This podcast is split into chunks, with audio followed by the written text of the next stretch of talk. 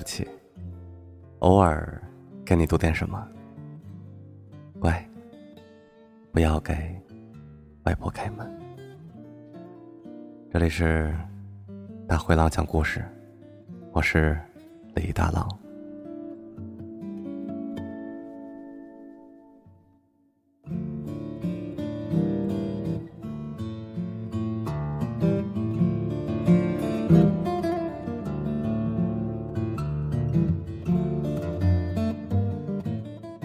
故事叫做《一个劝退选手的狂奔》，作者马旭俊，选自他的新书《当我和世界不一样》。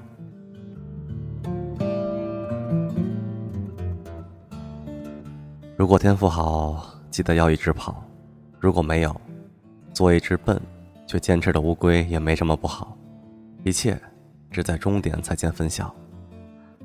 一个劝退选手的狂奔。马旭俊，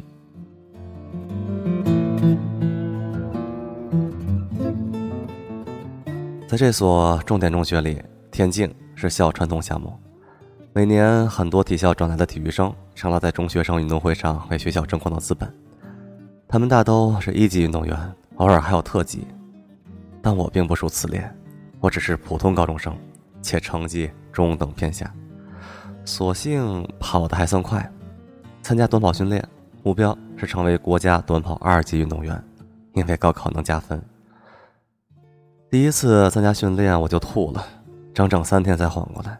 第三天放学，我还是去了体育馆，虽然被虐，但稍稍强大一点的感觉实在太好。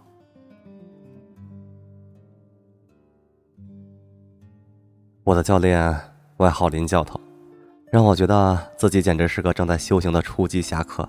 一旦神功告成，就可以仗剑出山，名动江湖了。师兄们的钉鞋都是学校出经费给买的，我属于编外人员，没有钉鞋，本该自己花钱买一双。可想起爸妈本就为我的学习成绩忧心忡忡，能允许我参加训练已算开恩，还要出钱买鞋，实在得寸进尺。于是，在体育教研室里那堆准备扔掉的淘汰装备中翻了半天，翻出一双。黑色皮面已经龟裂的钉鞋，回家刷干净了旧鞋，像捡了宝贝一样欣喜若狂。这一天，我拿到了我的第一双训练鞋。从此一放学，我就出现在操场边，风雨无阻。球类比赛永远有人围观，而短跑训练却永远枯燥无趣，只有在校运会时才被人想起。对那些已经过了一级标准的师兄们来说，练不练根本无所谓。他们抱怨煤渣场地太破，怀念体校的塑胶跑道，不爽操场上踢球的人还太多，干扰他们的冲刺。林教头兼着不同年级体育课，看到只有我一个人在等训练，便摆摆手说：“今天算了吧。”但我每天都去，几次拒绝后，教练也有点不好意思，就带着我一个人开练。之后。在热闹操场的冷清一角，教练准时搬把椅子坐着，看我高抬腿、跳沙坑、拉韧带、跑冲刺，有一句没一句的聊天偶尔纠正一下姿势，说一点动作要领。就这样练了几个月，百米二级运动员的标准是十一秒五零，我一直没跑进过十二秒。那天，操场上来了个瘦男孩，风一样冲过终点线。教练手里的秒表停在十一秒六八，教练大声对他说：“好好练，一年之内就达标了。”他眯着小眼睛朝教练一呲牙，他就是师弟。师弟根本不喜欢跑步，他喜欢穿着一件克罗地亚的队服在操场上甩开防守队员，对着守门员大力抽射，跟我一样，他只想高考加个分儿。零点一秒的差距在百米里。也许要花半年甚至更长时间来突破，对我来说任重道远，但是对师弟而言不算什么。人跟人差距就是这么大。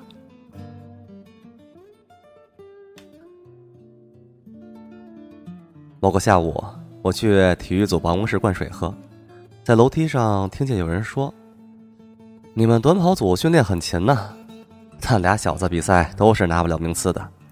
真要说考二级。”也就那个小瘦猴还有希望，那个小马没天赋。我没听下去，悄悄溜下楼，心跳的特别快。那天，我第一次跑进了十二秒。当晚，我发现拉伤了，右腿内侧肌肉疼的支撑不了身体重心。第二天上学一瘸一拐的。下午训练前，我吃了止疼药，但成绩跌出十三秒外，甚至没跑过刚入队的初中生。之后情况越来越糟，我甚至不能下楼做广播操，训练只能停了。最后我把情况告诉了爸妈，爸爸很久没说话，问道：“你还想继续跑吗？”我说想。爸爸说：“那咱就去医院看病。”医生的意思是，要么别练了，要么打一针封闭，切断神经联系就不会痛了。我说：“那就打吧。”话音还没落，就被妈妈拽了出去。第二天放学，教练在班门口等我，劈头盖脸就一顿骂：“拉伤了不说，还是止疼片，逞什么能啊？还想打封闭针，有没有脑子？”我低着头，根本不敢看他。他递给我一张纸条，让我去找吴医生。吴医生。是推拿方面的专家，医术非凡，却在一家小地段医院工作。他下手的第一下，我的惨叫就响彻了整个居民区，汗就像地下水一样从皮肤下渗出来。吴医生不得不好几次停下来，用毛巾把汗擦掉，才继续按。我咬紧牙，没再出过声。半个小时后走出医院，我衣裤全湿透了。已经快要脱水了。就这样，我每周去吴医生那儿推拿三次，像一个行走的药罐子。平时我腿上都敷着药膏，气味难闻，隔着裤子还是刺鼻。但放学后，我瘸着腿来到操场边，坚持训练上肢力量，单双杠、哑铃、摆臂。一个半月过去了，吴医生告诉我以后不用再来了，我深深的给吴医生鞠了一躬。这一天，师弟已经跑到了十一秒五九。我恢复的很快，不到两个月也回到了十一秒八。教练开始让我同时训练两百米，单拼速度力量我不行，但加上耐力和弯道技术倒见了长处。几次之后就跑到了二十四秒，离两百米二十三秒六的二级标准非常近了。那是我记忆里阳光灿烂的日子。成绩稳步上升，生活安逸美好。教练安排我和师弟去少体校代练。这一天，我第一次在塑胶跑道上跑出了十一秒六五的百米和二十三秒九零的二百米，兴奋的直接来了个后空翻。可惜，比赛机会并没有随之来临。所有认证级别的比赛都需要师兄们去给学校争荣誉，轮不到我和师弟。就这样。继续训练着，我进入了忙碌的高三，作业铺天盖地，考卷发的像地铁口的小广告一样密集。学习成绩依旧是中游，训练加课业苦不堪言，每天睡眠减少两个小时，经常会在课上打盹被拍醒。但放学逃掉加课，我也坚持去训练。而那天。在操场栏杆上压腿的我被告知，今年市里砍掉了两个本来可以加分的比赛，很难有比赛机会让我参加了，让我有个心理准备。是的，我有心理准备，一直训练到毕业那天，不管有没有比赛，能不能加分。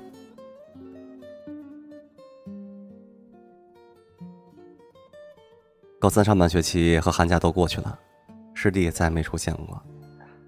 直到有一天，教练突然把我和师弟叫到跟前，递给我们一人一张参赛证，是一个国家级的大型体育选拔赛，这次比赛成绩可以计入高考加分。这是我们俩最后的机会。之后，师弟开始天天出现在操场上训练，很快他的百米成绩回到了十一秒六，而我的两百米已经可以跑到二十三秒五八，比二级水平还快了零点零二秒。转眼就是比赛。第一天百米，第二天二百米。在清晨微寒的春风里，教练带着我师弟在场外热身。站在场地中央，看着整整一圈八万个空荡荡的座位，我开始紧张，喉咙发干，腿脚发紧。转过头看师弟，他在微微颤抖，嘴唇已经白了。上场前，教练嘱咐我们俩，今天多是特级和健将级运动员。如果被甩很远，不要在意，目标达到就好。逆风跑会对成绩有影响，但计时会扣除这个因素，所以不用紧张，正常发挥。看着身边肌肉快要撑爆运动服、光着头、一脸无所谓的专业运动员，我感觉自己好像是放在林立、凯基跑之间的一把小手枪。发令枪响的时候，我起跑慢了，瞬间已经被四五道的选手甩出去好几米。风迎面扑来，在前面拉起一道软墙，不结实，却坚韧，撞不烂也冲不破。就这么兜着我，一点点往后撤。眼前是黑的，我只听见自己的嗓子里的嘶吼，哑的不像人声，在风里拉出一条延绵的细线，拖在了身后。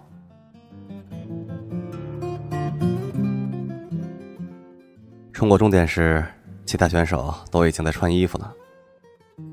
十一秒七二，在修正了风速之后，减去零点二秒。这一天，我好不容易等到的机会，被一场风吹得七零八落。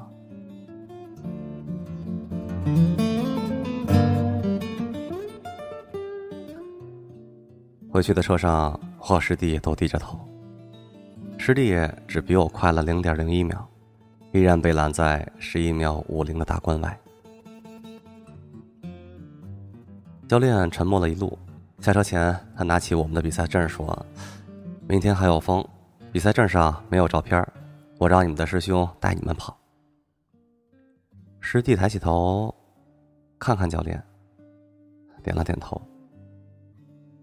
我咬着牙，没有表态。当晚，教练、班主任都来了家里。三年够了，你当初练跑步只是为了加分，如果明天没跑下来，你就白练了。爸爸一直抽着烟，没有说话。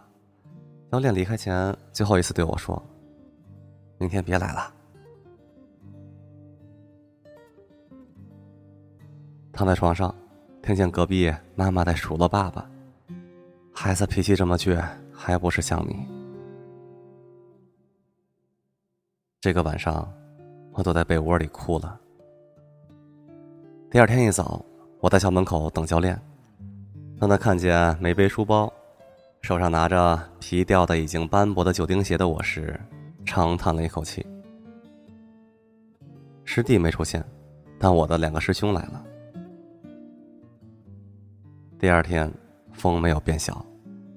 我从教练手里拿过参赛证，转身朝场地走。师兄追了上来，说了句：“你小子。”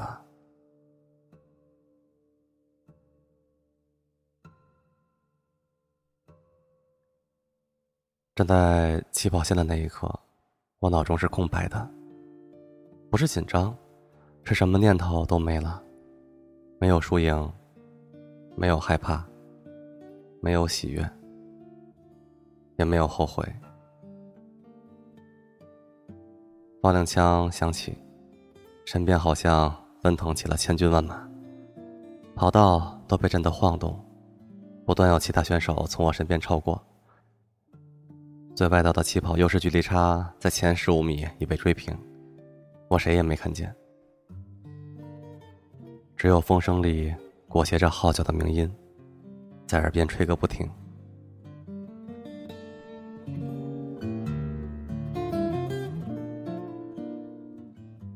跑出弯道的那一刻，号角突然不响了，风停了。教练和师兄在看台上兴奋的大吼，朝我挥拳头。我跑进了另一个宇宙，另一个时空。没有天地，只有我自己。和满心欢喜。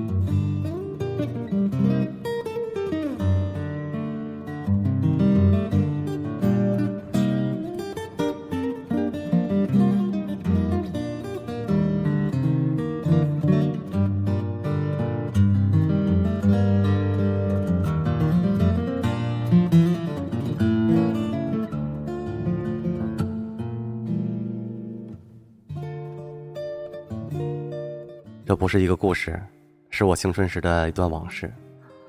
那个两百米可能是那天唯一风停下来的几十秒，真的被我赶上了，好像是上天送我的一件礼物。修正后的最终成绩，二十三秒五八。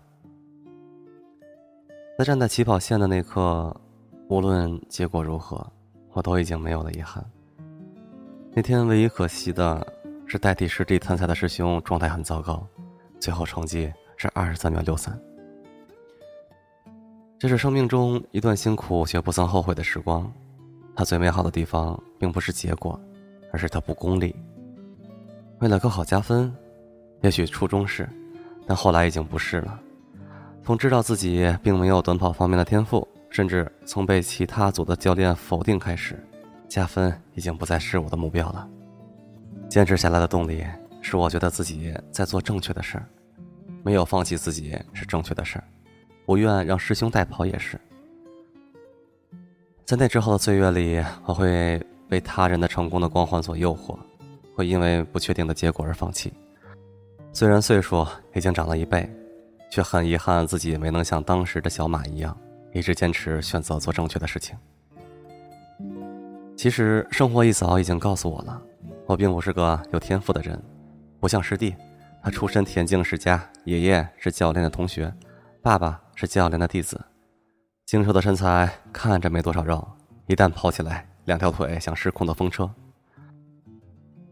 看到他跑百米，我才第一次知道，原来漫画人物那种腿快的，看起来像转成了一圈轮子的跑法，并不是艺术夸张。哪怕是在黑黝黝的、没有弹性的煤渣跑道上，师弟的腿真的可以跑成那样。这种补品是天生的，我再怎么努力也学不了。我所拥有的是另外的东西，它叫做坚持，足以去和天赋抗衡。这个世界有太多的聪明人，从起跑的时候，他们便比笨人离终点更近，跑得也更快。可在终点线上，往往都是笨人们的身影，少见有天赋的聪明人们。龟兔赛跑是预言，也是现实。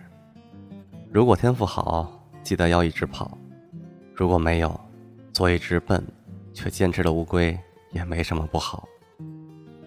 一切，只在终点才见分晓。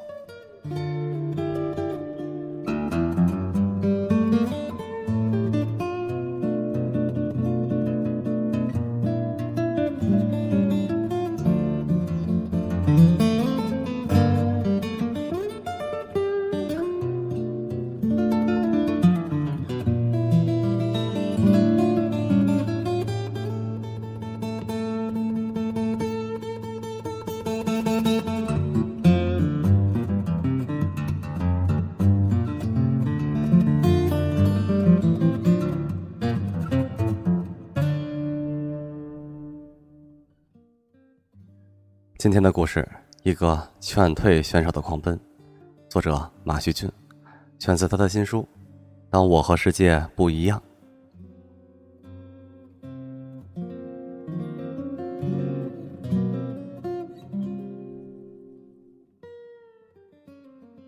不管是每晚给你读点什么，还是偶尔给你读点什么，我还在给你讲着故事，还在跟你说着晚安。如果你喜欢我的节目，请在公众微信搜索“大灰狼讲故事”的首字母，我会给你每天或者偶尔推送我的节目信息，时不时给你读点什么。乖，不要给外婆开门。这里是大灰狼讲故事，我是李大狼，做个好梦吧，晚安，我们。下次节目见。